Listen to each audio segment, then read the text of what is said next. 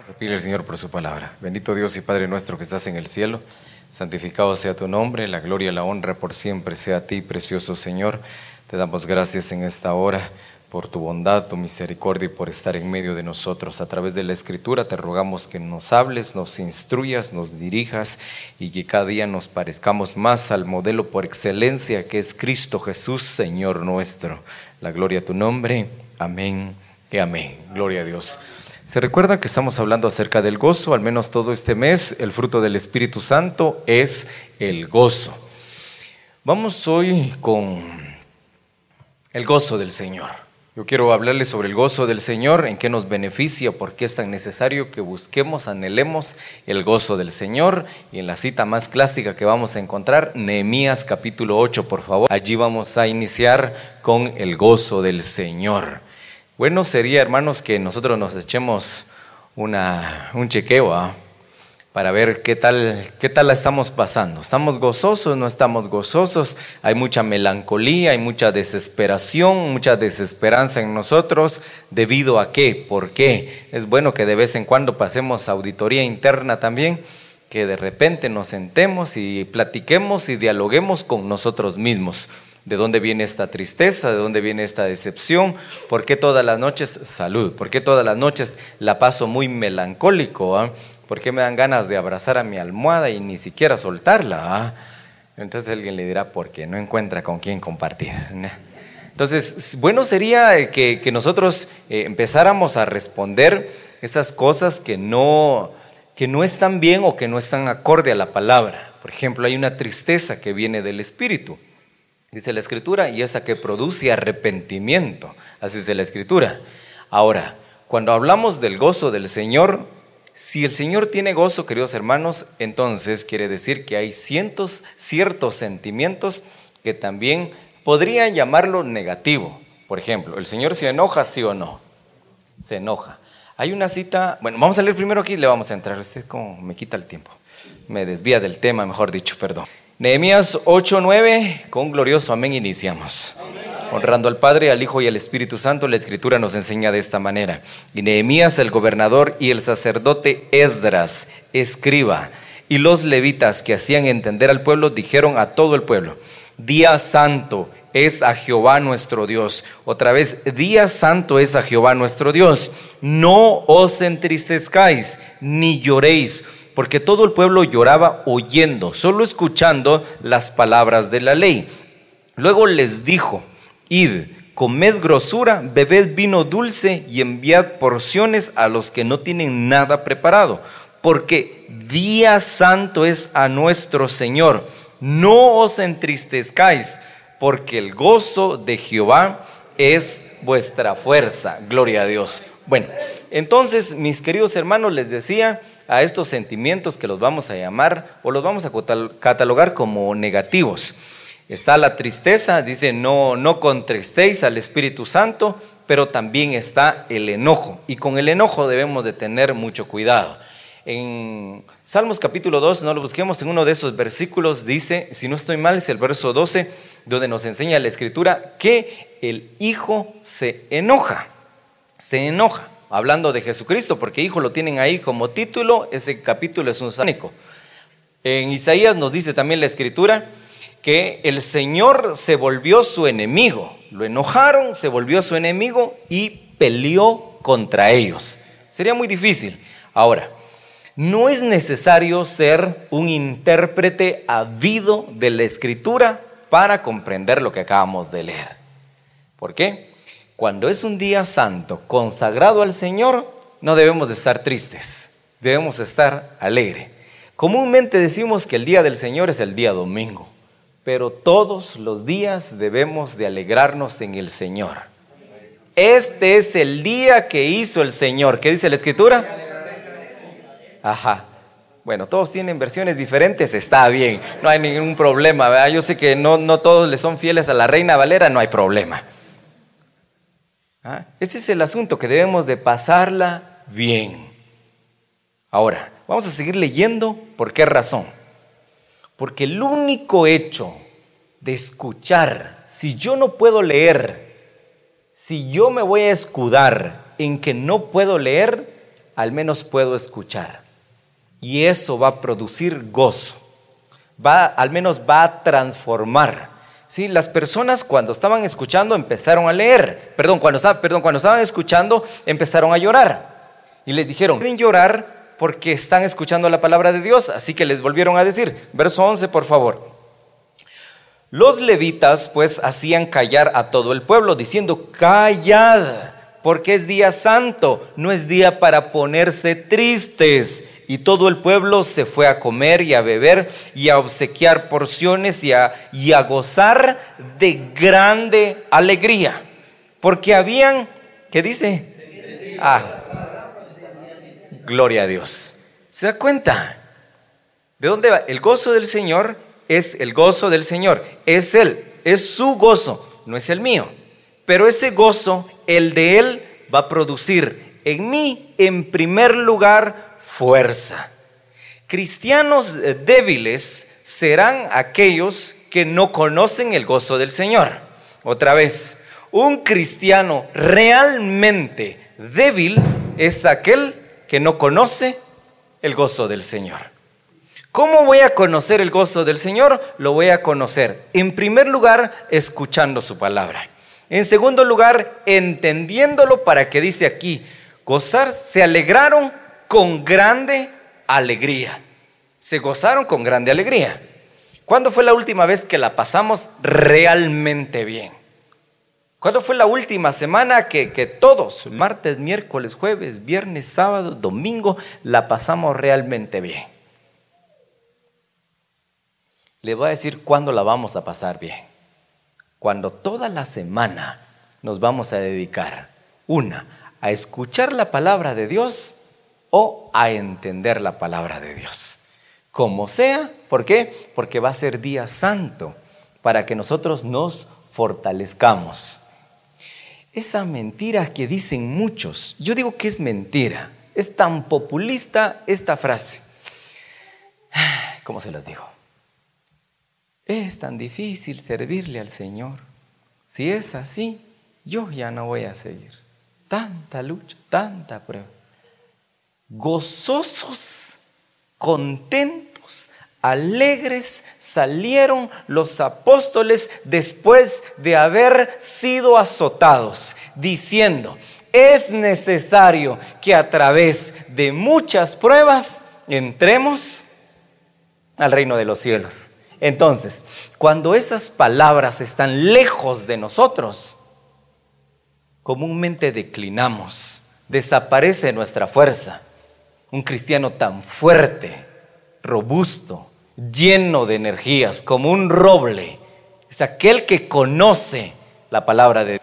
Quien no se queja todo el tiempo o la pasa muy melancólico.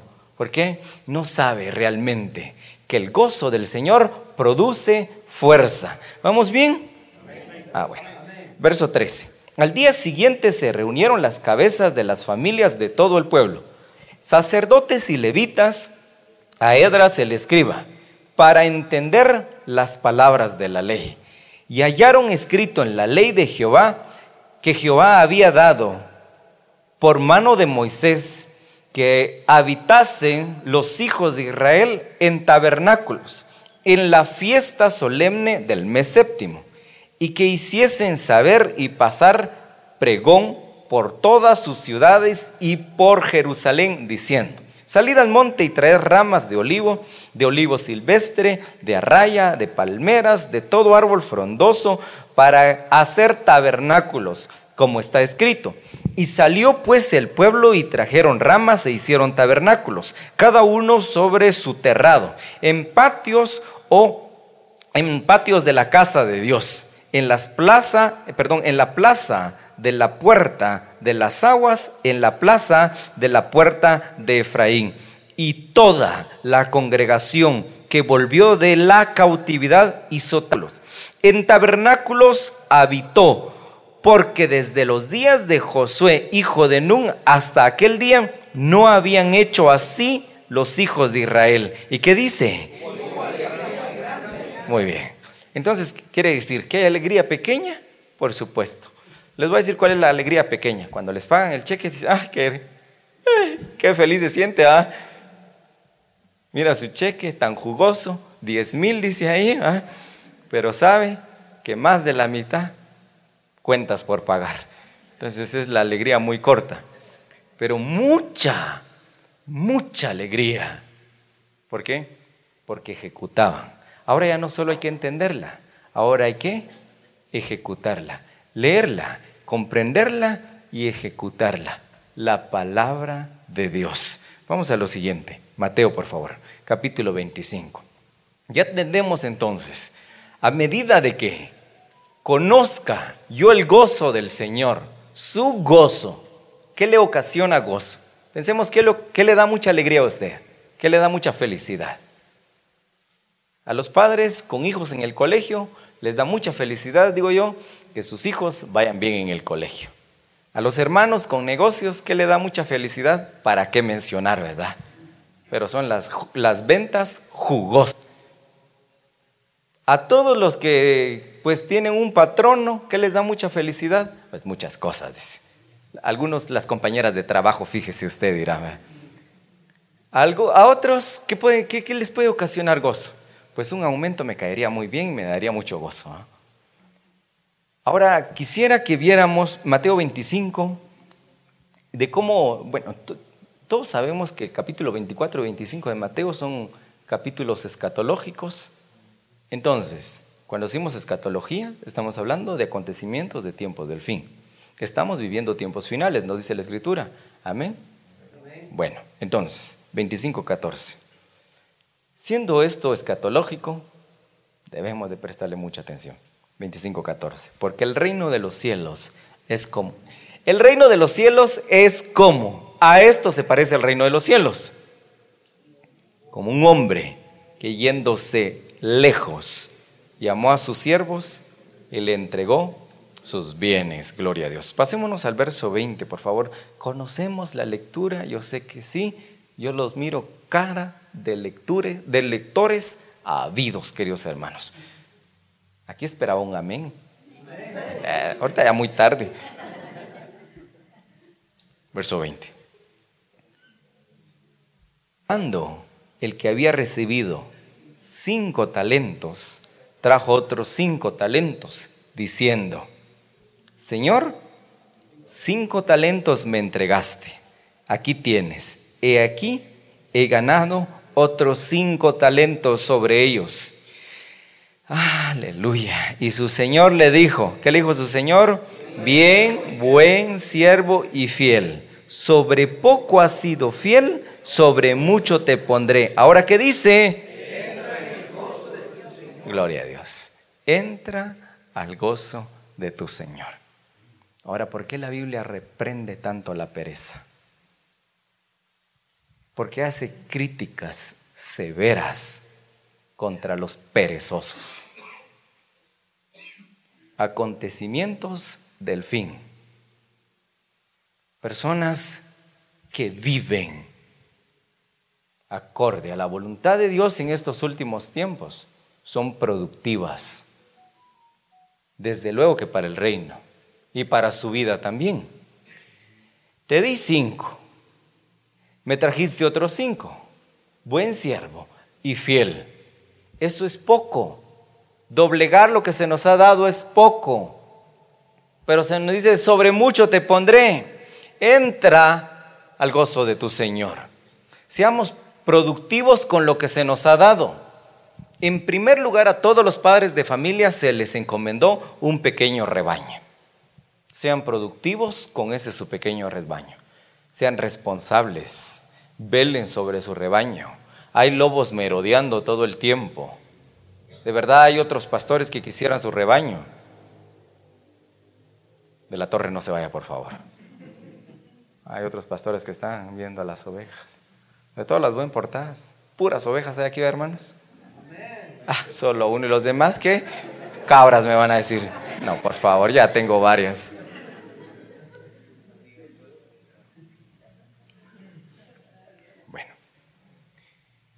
Entonces, a medida que va envejeciendo, debemos ser más productivos, no rendirnos. Sobre Moisés, nunca se le apagó la luz de su rostro. El justo florecerá como la palmera, aun cuando esté veterano, porque está en los atrios del Señor. Gloria a Dios. Yo ya hice mucho, querido hermano. Nunca es mucho. Puedo. Hay espacio para que sirva y sea productivo. Sigamos leyendo. Es lo mismo. Verso 22. Llegando también el que había recibido dos talentos, dijo, Señor, dos talentos me entregaste, aquí tienes. He ganado otros dos talentos sobre ellos. Su Señor le dijo, bien, buen siervo y fiel, sobre poco has sido fiel, sobre mucho te pondré. Y de nuevo, entra al gozo de tu Señor. ¿Y el gozo del Señor qué va a ser para nosotros? Fuerza, nuestra fuerza, nuestra fortaleza, nuestro lugar fortificado. Entonces vamos a ir comprendiendo nosotros que los cristianos que drenan demasiado la alegría, el gozo, son aquellos que no son productivos también. A medida que produzca, estamos ingresando al gozo del Señor. A medida que su utilidad incrementa para el reino del Señor, será una persona más alegre, más bendecida, más contenta, si lo quiere ver así. No va a estar cabizbajo, con los hombros metidos. Está contento y está bendecido. Entra al gozo de tu Señor. San Juan, por favor, a mí me gusta mucho esta cita. Toda la Biblia es maravillosa, hermanos. 15.8. Vean, por favor. ¿Por qué le digo que hay que ser productivos? No se quede, querido hermano, sin ser productivo. Haga algo por alguien más, demostrando el amor que Dios ha colocado en su corazón. Dios es bueno. 15.8, ¿estamos? En esto es glorificado mi Padre, en que llevéis mucho fruto y seáis así mis discípulos. Pausa. Recuerde que aquí está la escalera, los cinco escalones. Oyente, una persona es oyente, punto y final, primer escalón. Segundo escalón, la persona se convierte en creyente. ¿Vamos bien? Después de creyente, la persona empieza a agarrar disciplina. ¿Se vuelve? Discípulo. Discípulo, como es estudiante, es disciplinado, es estudiante, como todos ustedes, muy disciplinados, todos traen Biblias, todos están anotando. ¿Cómo me alegra a ustedes? ¿Ah? Pero después hay otro escalón. Está el escalón de ser siervo, donde vela por los intereses de su Señor. No solo por la promesa invaluable de Proverbios, quien dice, quien vela por los intereses de su Señor tendrá honra. Ahí está. Él es esclavo porque es siervo, no espera nada a cambio, aunque hay todo. Y nosotros que te hemos servido y seguido, ¿qué vamos a tener? de todo lo que me dieron cien veces más, en esta vida y en la otra la vida eterna. ¿Así dice la escritura? Bueno, ese es el, y el último escalón, que sobre ese ya no hay más, es ser amigos. Yo ya no les voy a llamar siervos, yo les quiero decir amigos. Porque el siervo no sabe todo lo que hace su Señor pero el amigo sí. Y si dice que Abraham era amigo de Dios, Dios iba a ir a chamuscar Sodoma y Gomorra. Pero antes de eso, ¡eh! mi amigo no se lo conté, se lo voy a ir a decir. Y se regresó a decirle, Abraham, fíjate que tengo un plan, La gente de Sodoma y Gomorra son muy malos. Ahorita voy a mandar a uno de los revisar. No hay. Tal vez no mandaste al indicado Señor, tal vez hay 45. ¿Quién verano de todo el universo quiere a decirle, de repente que hay 35, con 5, va, sí hay 5, pero les, ¿qué estaba haciendo? Un nivel tan grande, tan grande de confianza. Por eso dice, aquí dice mis, mis discípulos, primero en que lleven mucho fruto, pero dice verso 11, estas cosas os he hablado para que qué? Ajá, para que mi gozo, ¿el gozo de quién? Es, el gozo del Señor, no es el de nosotros. Para que mi gozo esté en vosotros. ¿Y qué dice? Ah, bueno, no hay manera de ser plenamente gozosos sin el gozo del Señor. Todas las demás fuentes tendrán un tiempo de caducidad. Con el Señor no es así. Su gozo es cumplido.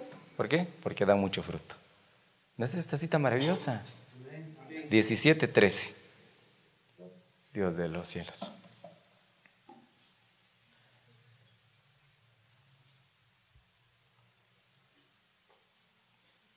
Cuando ya lo encuentre, ayúdenme con un amén, porque yo lo tengo aquí y yo a ustedes los espero. ¿ah?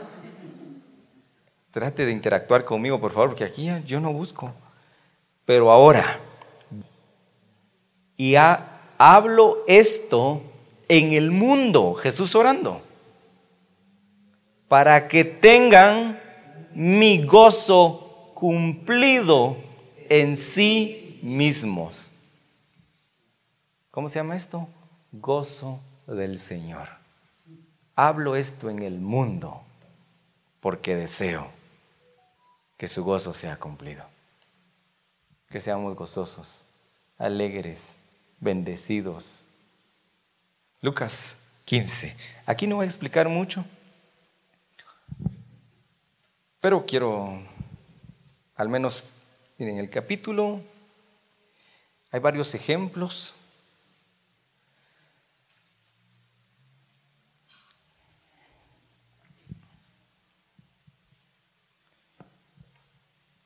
15.4, leamos por favor.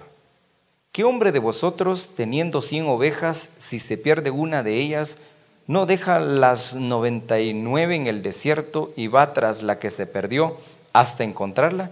Y cuando la encuentra, la pone sobre sus hombros gozoso.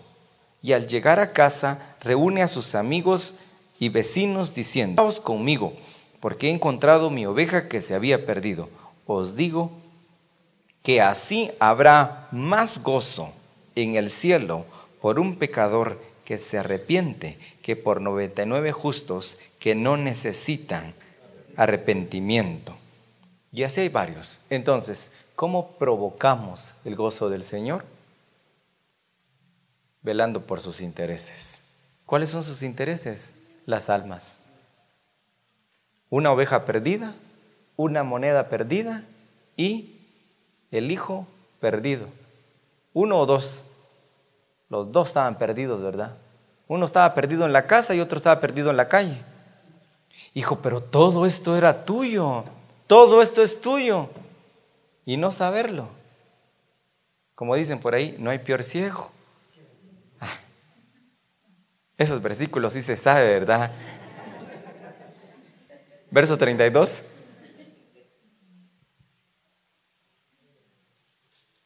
15:32.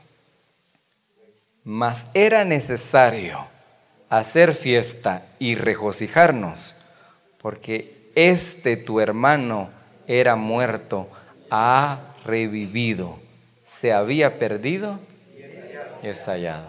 Tenga en cuenta cómo provoca el gozo del Señor de manera velando por sus intereses.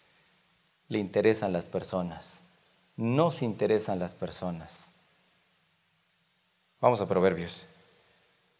Ya voy terminando. No se desespere, por favor. Algunos están, ya quiero mi cena.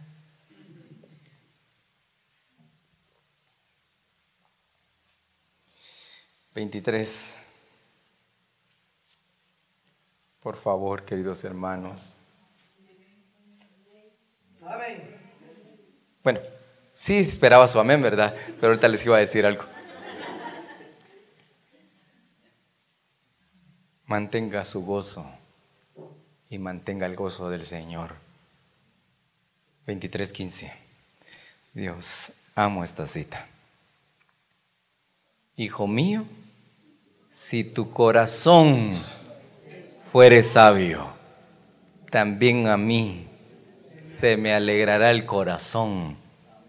Mis entrañas también se alegrarán cuando tus labios hablaren cosas rectas. Escucha esta versión.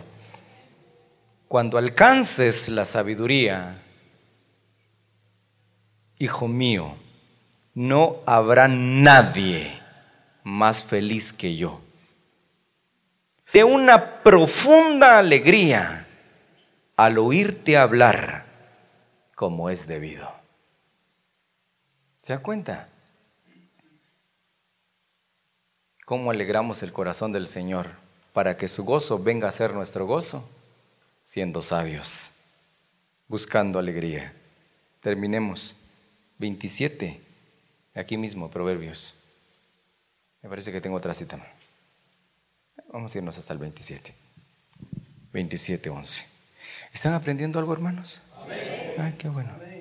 27, 11. Sé sabio, hijo mío. Gloria a Dios. Y alegra mi corazón. Y tendré que responder al que me agravie. ¿Sabe quién es el que lo agravia? Y llegaron los hijos de Dios y entre ellos se presentó Satanás. Dios muy, utilicemos la palabra, orgulloso de su hijo, más considerado a mi siervo Job. No hay nadie como él, temeroso de Dios, apartado del mal. ¿Acaso lo teme de balde, pues? ¿No te has dado cuenta? Tres cercos de protección tiene. ¿Cómo voy a tocarlo yo si tiene tres cercos de protección? Va pues anda. Y sigue, y sigue, y sigue. Pero ¿qué dice aquí? Y tendré que responderle al que me agravie. ¿No ha visto ese patojito de la Torre Fuerte? Sí lo he visto. Y le llevo ganas. Peor esas patojitas. Pero también tienen la protección del Señor. ¿Y cómo nosotros nos fortalecemos frente a esos ataques? El gozo del Señor se da cuenta que el gozo del Señor siempre va a ser nuestra fortaleza. No se rinda. No se dé por vencido. Busque el gozo del Señor y será un cristiano, un hijo de Dios muy fuerte. Amén. Gloria a Dios. Déjeme orar por usted, déjeme bendecirlo. Sea sabio. Seamos sabios. Busquemos la sabiduría y alegremos así el corazón de nuestro Padre. Precioso Señor, Dios de los cielos, Dios de nuestra alegría, aquí venimos delante de ti con el deseo de cambiar nuestra vida, de darle un pequeño giro, tomar una nueva dirección, y es el camino del gozo perdurable. El camino donde estamos ceñidos de alegría, con óleo de alegría ungido, Señor. Dios, oro, intercedo, pido, suplico por mis hermanos, para que tu gozo sobreabundante sea cumplido en gran medida en su corazón. Te ruego así, Señor nuestro, bendito Jesucristo.